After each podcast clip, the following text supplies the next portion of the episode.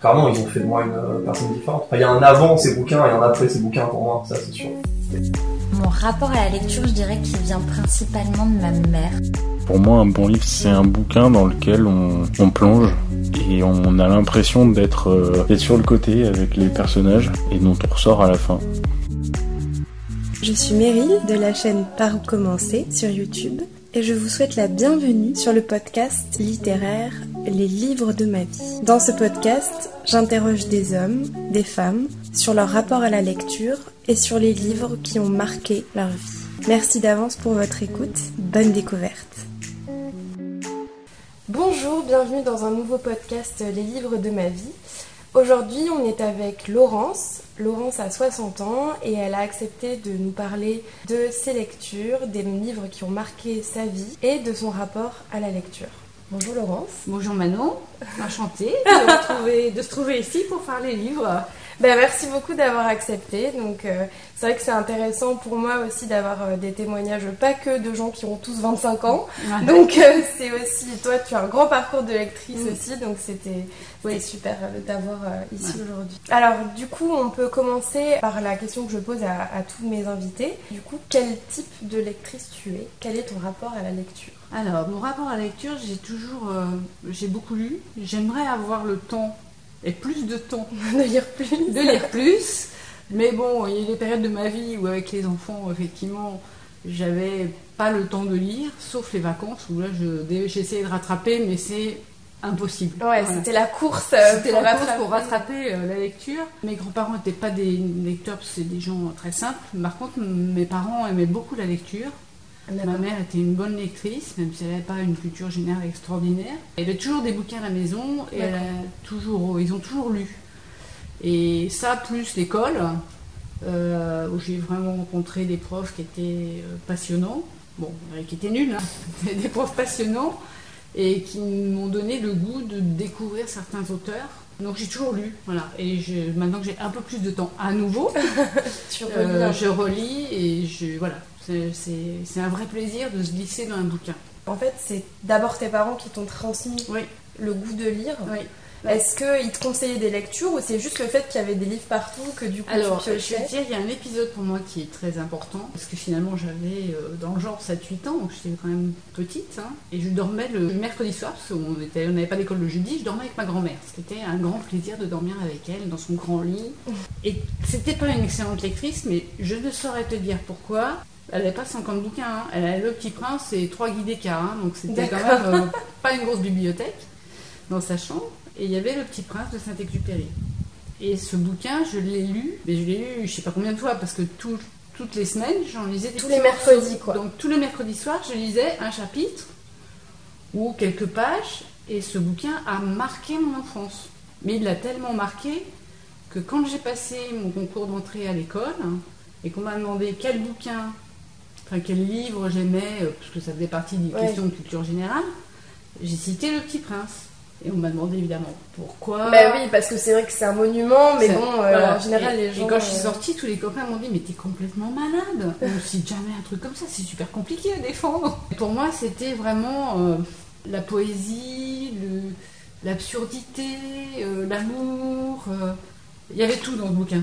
Pour, et, et je le connaissais, mais vraiment presque par cœur. quoi. Et tu l'as relu Parce que du coup, tu Alors, l'as lu euh, relu. tous les mercredis. euh, dans j'ai lu tous les mercredis dans mon enfance. Et effectivement, je l'ai relu plus tard parce que ça faisait aussi partie des lectures euh, classiques que tu lis plutôt à l'adolescence. Mhm.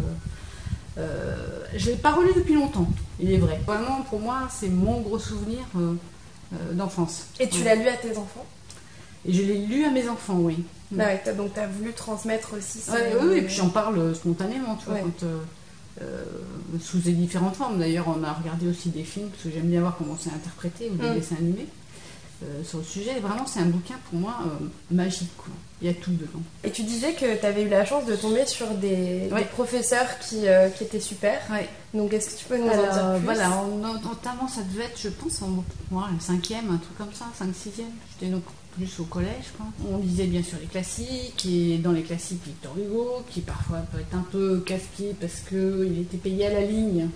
Donc, il écrivait, donc les descriptions étaient très très longues. il fallait qu'il mange. fallait qu'il mange.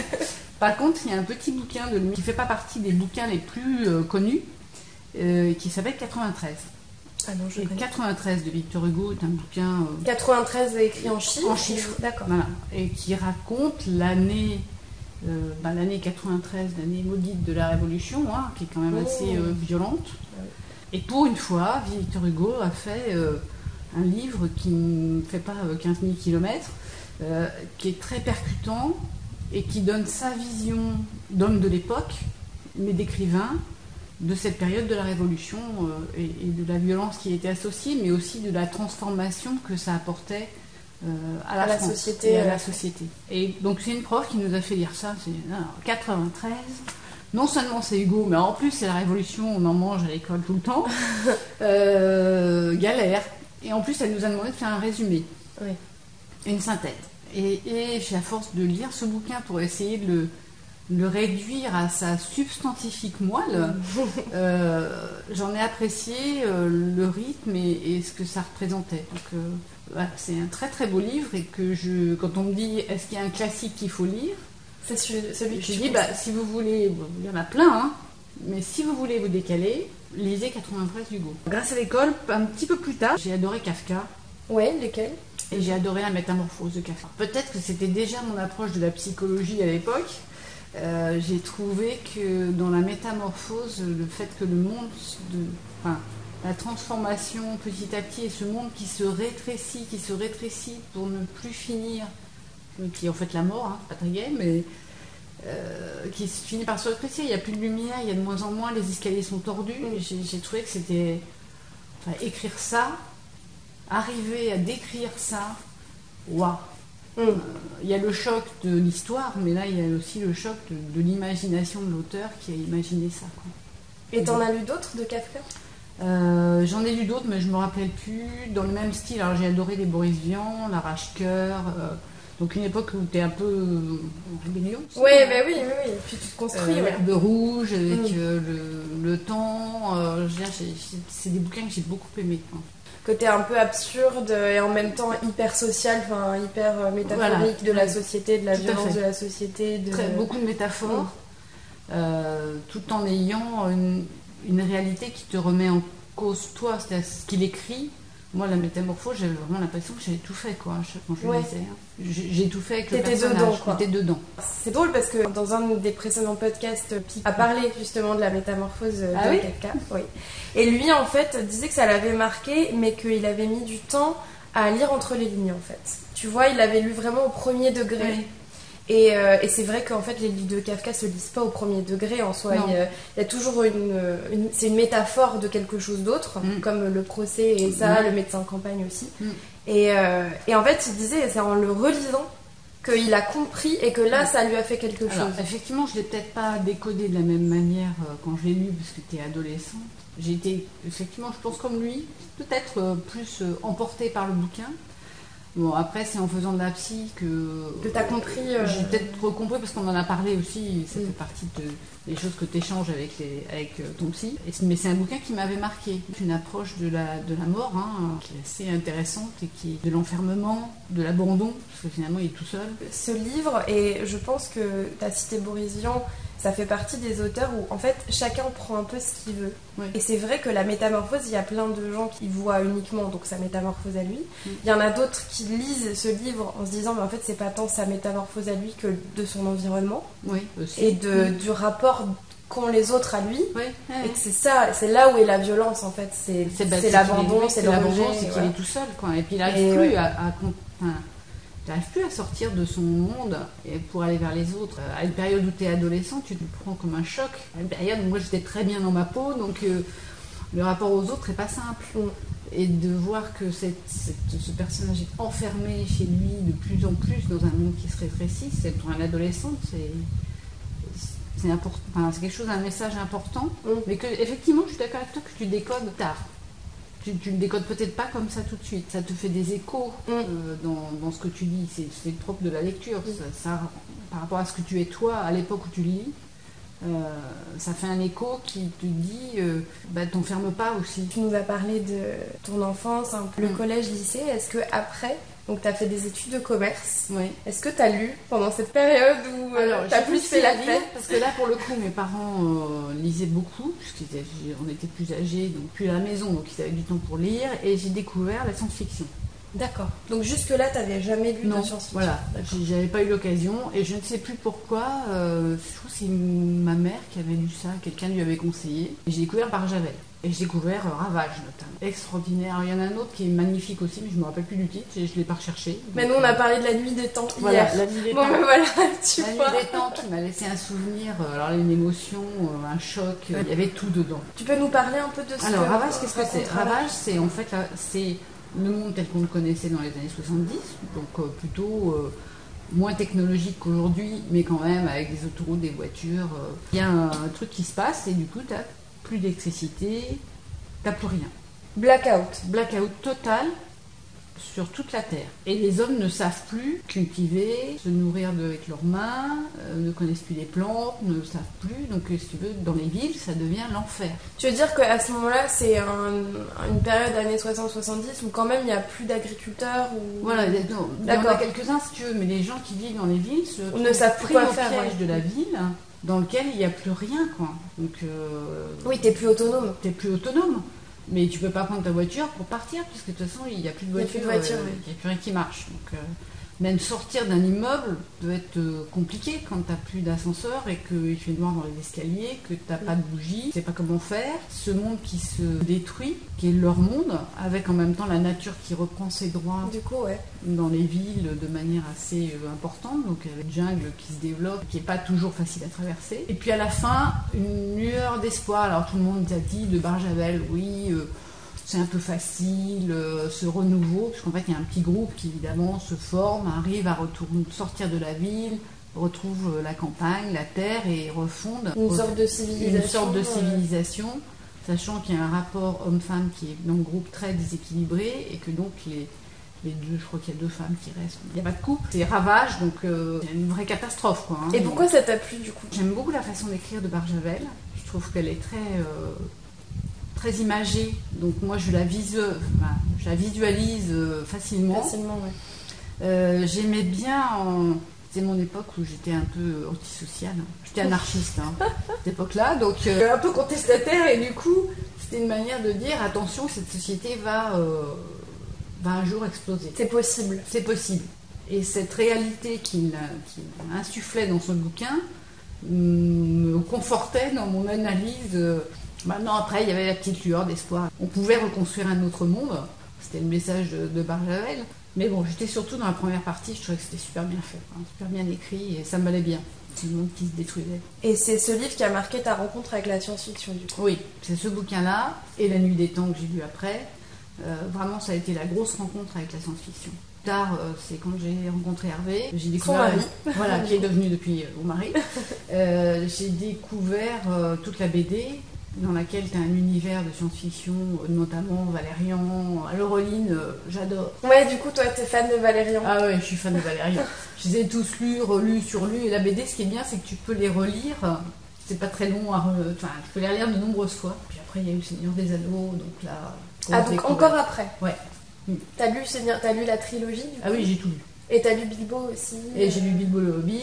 Et moi, je suis très très admirative de ces auteurs qui sont capables d'imaginer un monde, une langue. Oui, qui Et- dépasse Qui vraiment dépasse, les barrières de la voilà. créativité. les euh, barrières de- de- du monde connu ou du monde euh, tel qu'on le vit ou du monde antérieur ou du monde peut-être un peu futur mais qui invente carrément autre chose. C'est fascinant. Et j'aime bien rentrer dans ces nouveaux mondes, ça me fait rêver. T'as eu une rencontre avec la BD qui Ouais. est liée à ta rencontre aussi Ah, avec rencontre Hervé. moi, parce que je dis, mes parents par contre ils lisaient pas du tout de BD. Donc avant, tu lisais pas Ah, enfant, t'as jamais Ah lu non, de BD j'ai jamais lu de euh, BD. Il y en avait, ça, par contre, il n'y en avait pas à la maison. Euh, et puis, c'était pas un mode. euh, J'étais plus classique dans mon approche du livre. Même Euh, petit. Même petite. Ah ouais. D'accord. Et donc, je lisais pas de BD. Je trouvais que c'était pas terrible. euh, Les textes étaient trop courts. euh, J'arrivais pas à lire la bulle en même temps que je regardais l'image. Et qu'est-ce qui a fait que ça a changé? Parce que du coup, euh, en général, c'est l'inverse. c'est quand t'es petit, t'apprécies Oui, ce bah côté oui. euh, court, rapide, euh, avec des images parce que ça t'aide. Mm. Et après, il y a plein de gens qui abandonnent et c'est dommage la BD euh, quand ils sont adultes parce qu'ils disent oh mais c'est pour les enfants en gros. Ouais, ouais. Et du coup, qu'est-ce qui a fait que toi Bah, ça a été ce qui a fait, c'est que comme Hervé euh, est un grand lecteur de BD et qui m'a fait découvrir bah, surtout tout Valérian et puis aussi des trucs drôles. Alors moi, Gaston Lagaffe, ça me fait mourir de rire. Tu connaissais pas Gaston Lagaffe Ah non, je ne connaissais ni Gaston Lagaffe ni Boulet Bill, si tu veux. Oh mon dieu Donc j'ai découvert ça, j'avais euh, 20 ans quoi. Ah ouais Et j'ai trouvé ça trop drôle. Bah oui, Parce que euh, du coup, voilà, je trouvais que c'était justement euh, rigolo, euh, simple à lire. Euh, Donc quand tu commences à travailler et que tu commences à avoir moins de temps pour profiter de la lecture, c'est un bon mode. Mais c'est génial que t'aies lu Boléville à 20 ans quoi pour la Ouais. première fois. Et Astérix, euh, je devais avoir 30 balais. quoi. C'est J'ai fait de la résistance à Astérix. Pourquoi, Pourquoi? Parce que Pour moi, c'est ma, ma série de BD Voilà. Alors. Hervé le connaît par cœur. Et comme il le connaît par cœur, il connaît toutes les blagues. Et donc, Ah. je les avais déjà entendues avant. Et du coup, je faisais de la résistance à Astérix. Non, je ne dirais pas Astérix, tu me l'as trop raconté. Non, non, non, je ne lirai pas. Puis à un moment, j'ai craqué et j'ai lu Astérix. Voilà. Donc, euh, Ouais, c'est génial. Astérix. Et Astérix, bah, c'est ouais, c'est un monde aussi qui a plein de blagues, effectivement. Mais oui, il y a une vanne page. Enfin, c'est Voilà. fou quoi. Et puis j'avais pas cet humour avant de. Je connaissais pas moi les contrepétries, les trucs, les Oui. machins, les références. euh, C'était pas mon truc quoi. Donc je comprenais pas forcément les blagues. Je les voyais pas. Si tu veux. Donc euh, je dit, pourquoi, pourquoi ils rigolent C'est pas drôle. Et après, euh, Et après voilà, j'ai j'ai appris euh, à découvrir ça. Donc euh, la découverte de la BD et c'est un univers qui maintenant nous occupe beaucoup euh, et occupe beaucoup de place chez nous. Et donc du coup, donc la BD, la science-fiction, la BD. Donc ensuite, t'as eu des enfants. Hmm. Est-ce que du coup t'as moins lu ou est-ce que t'as ton rapport du coup à la lecture a peut-être changé en faisant Alors euh, mon rapport avec, avec les enfants, oui j'ai moins lu parce que techniquement. euh, Il y a moins de temps. Il y avait moins de temps, en plus j'ai monté ma boîte, donc euh, ça m'a beaucoup occupé. Néanmoins, j'ai quand même continué à, lire. J'ai toujours été attirée par euh, l'Asie. Gamine, je lisais, j'ai lu tous les Pearl. Mon beau-frère m'avait prêté un bouquin qui s'appelle La pierre et le sabre, qui raconte l'histoire d'un samouraï un peu à l'abandon, parce que c'est la fin de l'ère des samouraïs, et qui est un bouquin très important. Il a été traduit, euh, je crois, dans les années 80. On peut le trouver en France. Ah oui, on le trouve en Ouais. France maintenant. La pierre et le sabre. Les pierres et le sable. Et c'est vraiment un bouquin extraordinaire. Moi, avec les enfants, j'ai toujours lu. C'est-à-dire qu'on on a beaucoup de livres pour enfants. Et du coup, j'ai découvert des bouquins avec eux que je n'aurais pas lus, puisque c'est des bouquins pour adolescents, et notamment Harry Potter. Benjamin, le soir, je lui disais un chapitre de Harry Potter. À la fin, il a lu tout seul la suite. Découverte d'Harry Potter, découverte aussi dans la catégorie japonisante du clan des Otori, qui est un magnifique bouquin, une belle série. Il y en a trois ou quatre qui se passent euh, au Japon et qui raconte l'histoire d'un enfant et de, qui devient un homme et de toute sa vie dans ce Japon euh, très imagé et très simple à lire pour des, pour des adultes. Et qui t'ont plu aussi. bah du coup, moi ça m'a super bien plu. J'ai- vraiment adoré. Du coup, on a lu beaucoup des, des livres que lisaient nos enfants, que ce soit euh, de l'heroic fantasy ou des bouquins de policiers qui n'étaient pas forcément un style que j'aimais beaucoup et que j'ai découvert il y a, on va dire, 5-6 ans. J'ai détesté, euh, je sais plus comment elle s'appelle. euh, Dix Petits Nègres, qu'on m'a forcé à lire. Ah, Euh, Agatha Christie Ah ouais, non, ça m'a. ça- C'est le truc.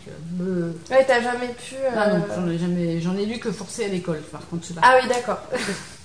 Donc c'était vraiment pas un style que, que que j'aimais. Donc j'ai découvert grâce aux enfants des styles de livres que je n'aurais pas lu. Quand euh, Thomas l'aîné a fait un concours de lecture quand il était en sixième, on a lu tous les bouquins qui étaient proposés. C'était une belle expérience de partage aussi avec eux. J'espère qu'on leur a donné le goût de la lecture. C'est- des bons lecteurs aussi. Ouais. Voilà. Donc du coup, tu dirais que euh, t'as donné à tes enfants et ils t'ont redonné. Oui. Un vrai échange pour le coup. Il y a eu un vrai échange Ouais. et en plus le fait que vous ayez lu ensemble en même temps Voilà, lire euh, des sagas. euh, Bah, la- Le Seigneur des Anneaux, c'est Thomas qui a lu, euh, qui l'a lu en premier et qui m'a dit, écoute, euh, voilà, c'est simple, les 50 premières pages, tu ne te poses pas de questions, Ah oui, c'est tu ne horriblement long. réfléchis pas et tu ne cherches pas à comprendre. Je dis bon, ok. Il dit, après tu verras, ça se mettra en place tout seul. Et c'est vrai que au début, je me suis dit, mais qu'est-ce que c'est que ce bouquin? Les terres de choses et les terres de machin. Je dis, mais qu'est-ce que c'est que ce truc? Et puis après, c'est magnifique, quoi. C'est magique.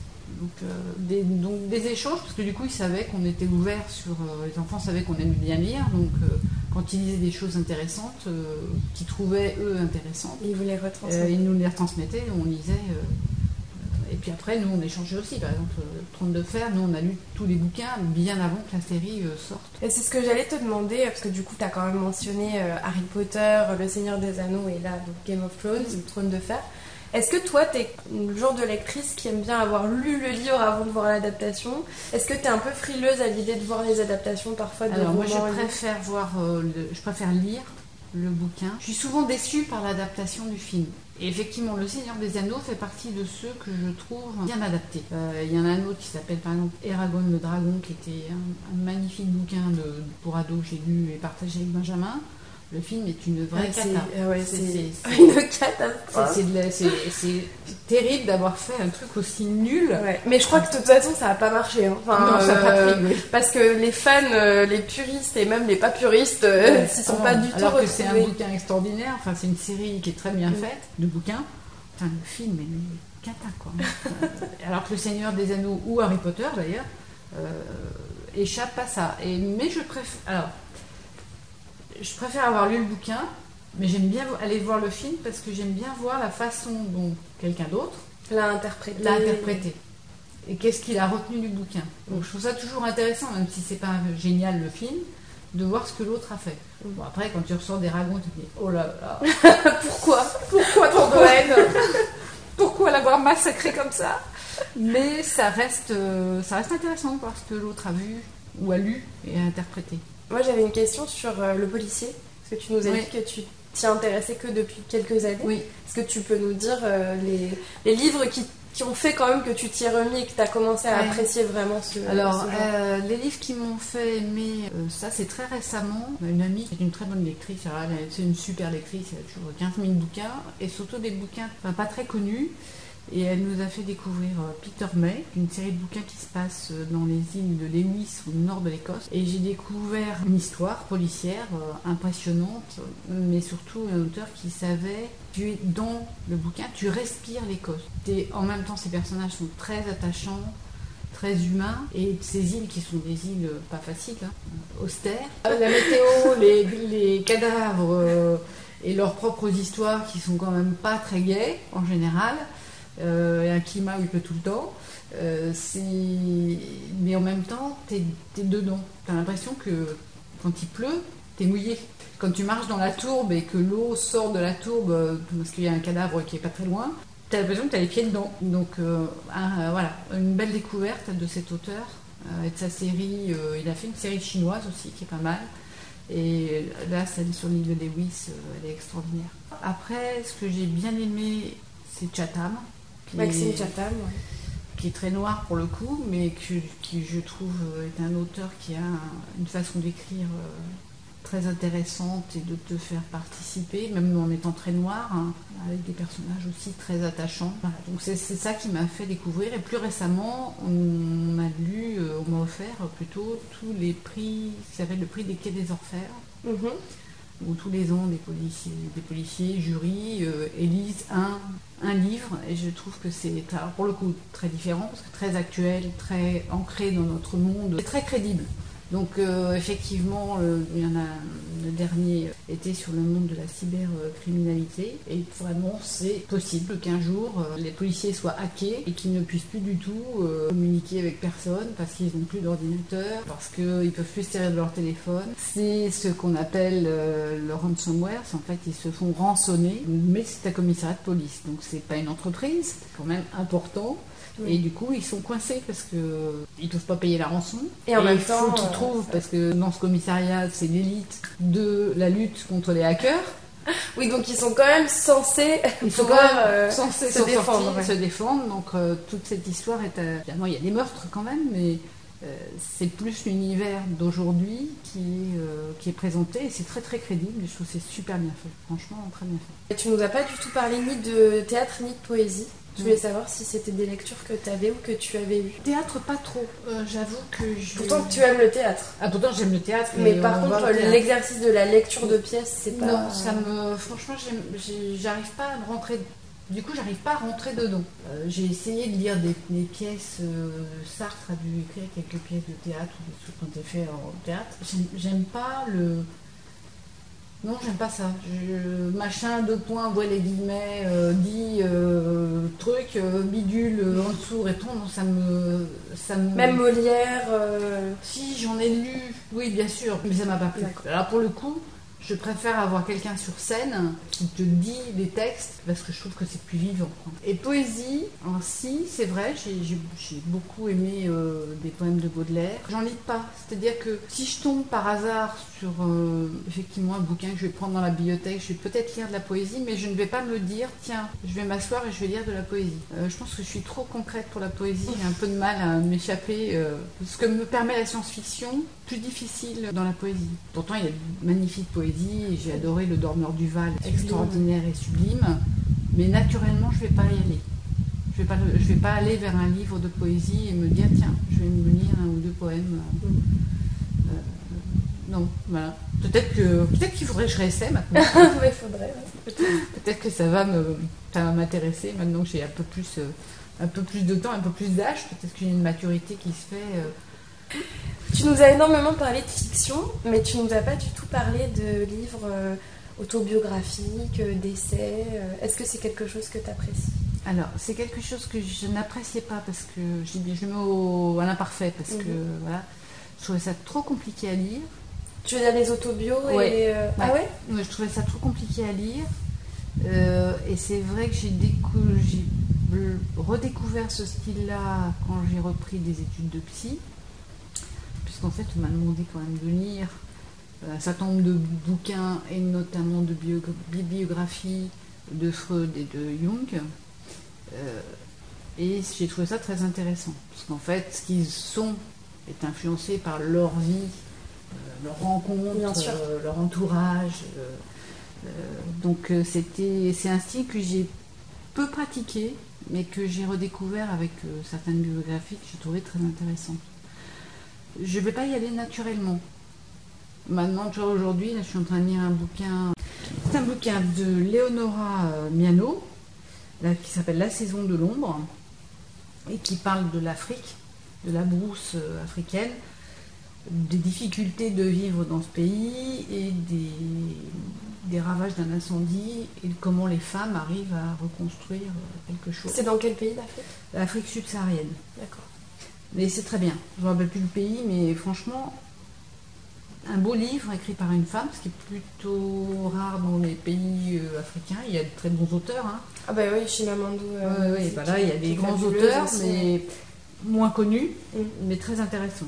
Dans cette histoire, euh, les enfants disparaissent parce qu'ils sont enlevés pour l'esclavage. hein. Les femmes vivent, euh, arrivent à vivre, essayent de vivre Avec sans leurs ça, enfants, ouais. sans leurs hommes. Oui, c'est un peu, ils essayent euh, de sauver leur tribu quoi, hein, et leur culture. L'histoire de ceux qui restent. Quoi. Voilà. Donc très bon livre.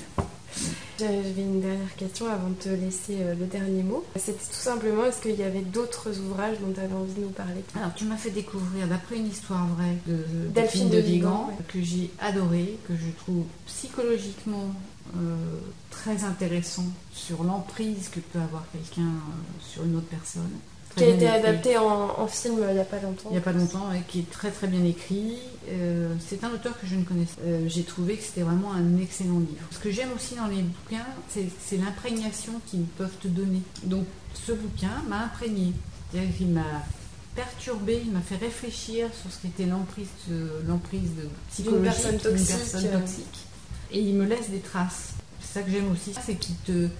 Tu, tu peux être euh, à un moment euh, dans un embouteillage, euh, dans le métro, et je sais pas pourquoi, un visage ou euh, une attitude, euh, ben, le bouquin va revenir. Et c'est ce que je trouve intéressant dans, dans les livres.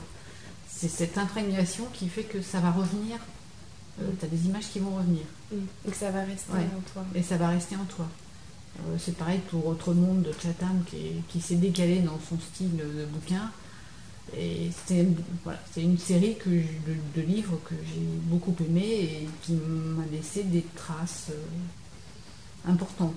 J'ai récemment ouvert un livre qui s'appelle euh, Deux messieurs sur la plage, d'un auteur qui s'appelle Michael Kohlmeier, pas très connu, et qui a mis dans ce livre une période de la vie de Winston Churchill et Charlie Chaplin. Je ne pensais pas que ces deux hommes s'étaient euh, croisés, rencontrés, et donc c'est des étapes de leur vie Mais ils se sont vus et ils étaient même amis. Grosse surprise. D'accord. Ce que peu de gens euh, Ils savent. savent, ouais, effectivement. Mais en même temps, ça me permis de découvrir qui était Winston Churchill et qui était Chaplin, qui sont des personnages, où- enfin, qui sont des hommes sur lesquels il y a une histoire, il y a des choses extraordinaires, mais qui étaient au fond d'eux-mêmes Mm. euh, dans leur vie euh, quotidienne et dans leur, euh, Intimité. dans leur intimité, dans leur difficulté à vivre. Puisqu'en fait, tous les deux étaient deux très grands dépressifs. Très gros dépressif. Ouais, ça, pour le coup, euh, je le savais pour savait. On le sait. Churchill. Churchill, mais on le sait moins pour Chaplin, hein, euh, qui était terrorisé et mangé par son personnage de Charlot. Et dans leur rencontre, en fait, ils, ils passent un pacte à un moment donné, qui est de dire que quand l'un euh, se sent vraiment au bord du gouffre, hein, puisqu'ils étaient suicidaires, plus que, des, encore plus que dépressifs, ils allaient euh, s'appeler et que l'autre, où qu'il soit, viendrait. Ce qu'ils font. Donc ils se rencontrent périodiquement à des moments de leur vie où ils ne sont pas au mieux de, voilà, au mieux de leurs prestations euh, et de leur, voilà, de leur vie. Et c'est très intéressant. Donc j'ai retrouvé ce bouquin, enfin je n'ai pas retrouvé, c'est mon mari m'a conseillé puisqu'on lui a offert, il a trouvé ça très bien. Donc c'est un style où je me dis finalement peut-être qu'il faudrait que je lise un peu plus de biographie. Tu nous as parlé de Valérian, tu nous as parlé de quelques, Ouais. quelques BD, mais est-ce qu'il y a des romans graphiques qui t'ont particulièrement plu? Alors, je sais que t'en lis. Oui, dans les romans graphiques. Ah, mais alors j'ai pas cherché les titres, donc ça Ah, va être dur dans ma pas mémoire. grave, Euh, oui, maintenant, oui. C'est un, style dans lequel j'ai eu un peu plus de mal à rentrer. Oui, parce que je te pose la question, parce qu'il y a énormément de gens Mm. euh, qui ont euh, 50, 60 ans, pour qui la BD c'est pour les enfants, et euh, le roman graphique, ils savent pas que ça existe. Voilà. Alors moi j'ai découvert Du ça coup- grâce à vous, en fait, hein, grâce à Benjamin et toi, euh, où euh, j'ai- effectivement je ne connaissais pas ce style-là, et j'ai trouvé que c'était vraiment intéressant. Ah, je Donc, pensais que tu connaissais avant, parce Non. étant donné que Hervé euh, lit beaucoup Ouais, de BD, non, parce pensais- qu'effectivement, c'est pas un truc qu'on te. C'est pas notre génération pour le coup, le roman graphique. Donc si personne ne t'amène vers lui, spontanément, je vais pas. euh, J'ai pas eu l'occasion, si tu veux. Et c'est vous qui nous avez amené euh, cette dimension-là. Donc oui, on a lu des choses très très intéressantes, euh, à la fois dans l'histoire et dans le dans la forme. et dans la forme, voilà, qui est différente de la BD. C'est encore autre chose. La dimension graphique est différente. euh, c'est pas construit pareil. Effectivement, c'est pas forcément votre, euh, votre génération, Mm. mais euh, alors le premier grand roman graphique, c'est euh, Art Spiegelman, c'est Mouse, Mm. et au final, je crois que Mouse, c'est ça date des années 70. Oui. Donc au final, voilà. Mais c'est le seul roman graphique de l'époque Ouais, qui a eu un succès, qui a le Mm. prix Pulitzer. Mm. Et voilà. Mais aujourd'hui, en France, en tout cas, ben, tu vois, t'as Penelope Bagieux avec les culottés, euh, Oui. t'as Riyad Satouf quand même, qui est, qui est quand même assez Ouais, que, connu. avec celui qui m'avait fait la Euh, tête voilà. intéressant. Persepolis, Ouais, euh, ouais. Marvel Satrapique, et il y, a pas eu, y a eu pas mal d'adaptations de romans graphiques, donc ça commence quand même à, Ça commence à venir, ouais, à venir. plus. euh, Et effectivement, maintenant, aujourd'hui, quand je vais dans des, des librairies spécialisées, dans les BD, il y a du roman graphique aussi. Je vais regarder. Il y a quelques années, pour moi, c'était pas du tout. Ça n'existait Ça, pas. ouais. C'est vraiment parce que vous nous avez dit, tiens, lisez ça, vous allez voir, ça va vous plaire. Euh, que du coup tu t'y es mis. que du coup, euh, tu y es mis. Les culottés, ben, c'est toi qui me l'avais offert, hein, euh, j'ai trouvé ça génial. Mais c'était pas dans nos. En tout cas, pas dans notre référentiel euh, comme étant euh, un, con- une autre, un autre art, une autre manière de lire. D'accord. Oui, c'est vrai que ça me surprend parce qu'effectivement, comme vous êtes hyper ouvert, ce qui n'est pas du tout le cas, hein, honnêtement, de beaucoup de gens euh, sur toutes les lectures, euh, ouais, je pensais vraiment que. Non, non, vous connaissez vraiment là, euh, blanc, si tu veux. D'accord. Et Bah, c'est super. euh, Ah, mais je trouve que c'est une chance parce que, bon, tu vois, toi, t'as découvert Gaston Agaffe à 20 ans Hmm. et Astérix. c'est Astérix, Et et au final, 60, euh, j'ai découvert les, Les romans graphiques. les romans graphiques. Non, mais c'est super parce qu'il y a tellement de choses maintenant et puis c'est vrai que c'est ça se démocratise. euh, Oui, puis c'est des belles histoires et c'est différent de la BT. Le rythme n'est pas du tout le même. Non. Bah, c'est un roman. Oui, c'est plus long, Donc, ça peut mettre des heures. ça peut mettre des heures, tu as du texte. C'est di- c'est différent. Et en même temps, tu as une vraie histoire, euh, c'est un vrai roman, euh, avec une représentation que l'auteur a fait de son, de son roman. Donc c'est encore autre chose. C'est un autre style. Qu'est-ce que j'ai comme truc à lire maintenant? Ça fait ça à tout le monde, hein, à chaque fois, à la fin du podcast. Oh là là, mais je vais jamais à tout faire. Ouais, on n'a qu'une vie, c'est vrai que c'est un peu trop court pour Ouais, c'est un peu trop court. C'est quoi pour toi un bon livre? Alors, un bon livre, euh, c'est celui où je vais euh, accrocher dès la postface. Ou, quand je vais le feuilleter, je vais tomber sur une page au hasard, je vais lire 4 lignes, 5 lignes, et je vais me dire Ah oui, tiens, ça j'achète. Parce que, euh, voilà, l'histoire, je vais me dire Tiens, ça c'est bien. Après, il y a tous ceux qu'on me conseille et que j'aurais pas forcément acheté, dont fait partie de Messieurs sur la plage, dont fait partie. Euh, tension extrême euh, du prix du quai des Orfèvres, où j'aurais pas forcément acheté ces bouquins-là. Mais je vais y aller souvent euh, à la, ouais, au cœur. D'accord. Mais ça t'est jamais arrivé de lire voilà, la postface et, et de lire quatre lignes et d'être déçu au final? Ah si, si, ça m'est arrivé, mais pas, sou- pas si souvent que ça. Pas si souvent. Bon bah du coup c'est la tradition, je vais te laisser le dernier mot. Donc tu peux dire ce que tu veux Mm. aux gens qui nous ont écoutés jusqu'à maintenant. c'est à toi. Alors, je vais vous dire, la lecture, c'est un grand plaisir. Un grand, grand, grand plaisir. Il faut en profiter. Il faut en profiter à tout âge et il faut le distribuer autour de vous. Offrir un livre, c'est offrir un petit bout de soi, un livre qu'on a lu ou un livre qu'on se dit j'aimerais bien l'avoir lu. Euh, il faut le partager, il faut l'échanger. Les livres, c'est vivant, c'est pas seulement du papier. Et c'est essentiel dans la vie et il faut l'apporter à nos enfants, nos petits-enfants et à nos amis. Merveilleuse conclusion. Merci beaucoup Laurence d'avoir été avec Bah, nous. merci à toi. Merci d'avoir écouté ce nouvel épisode du podcast Les livres de ma vie. N'hésitez pas à liker, à partager et à me dire si ça vous a plu en commentaire. Sur YouTube, SoundCloud ou encore iTunes, avec 5 étoiles, c'est encore mieux pour donner de la force à ce podcast. À bientôt et d'ici là, belle lecture.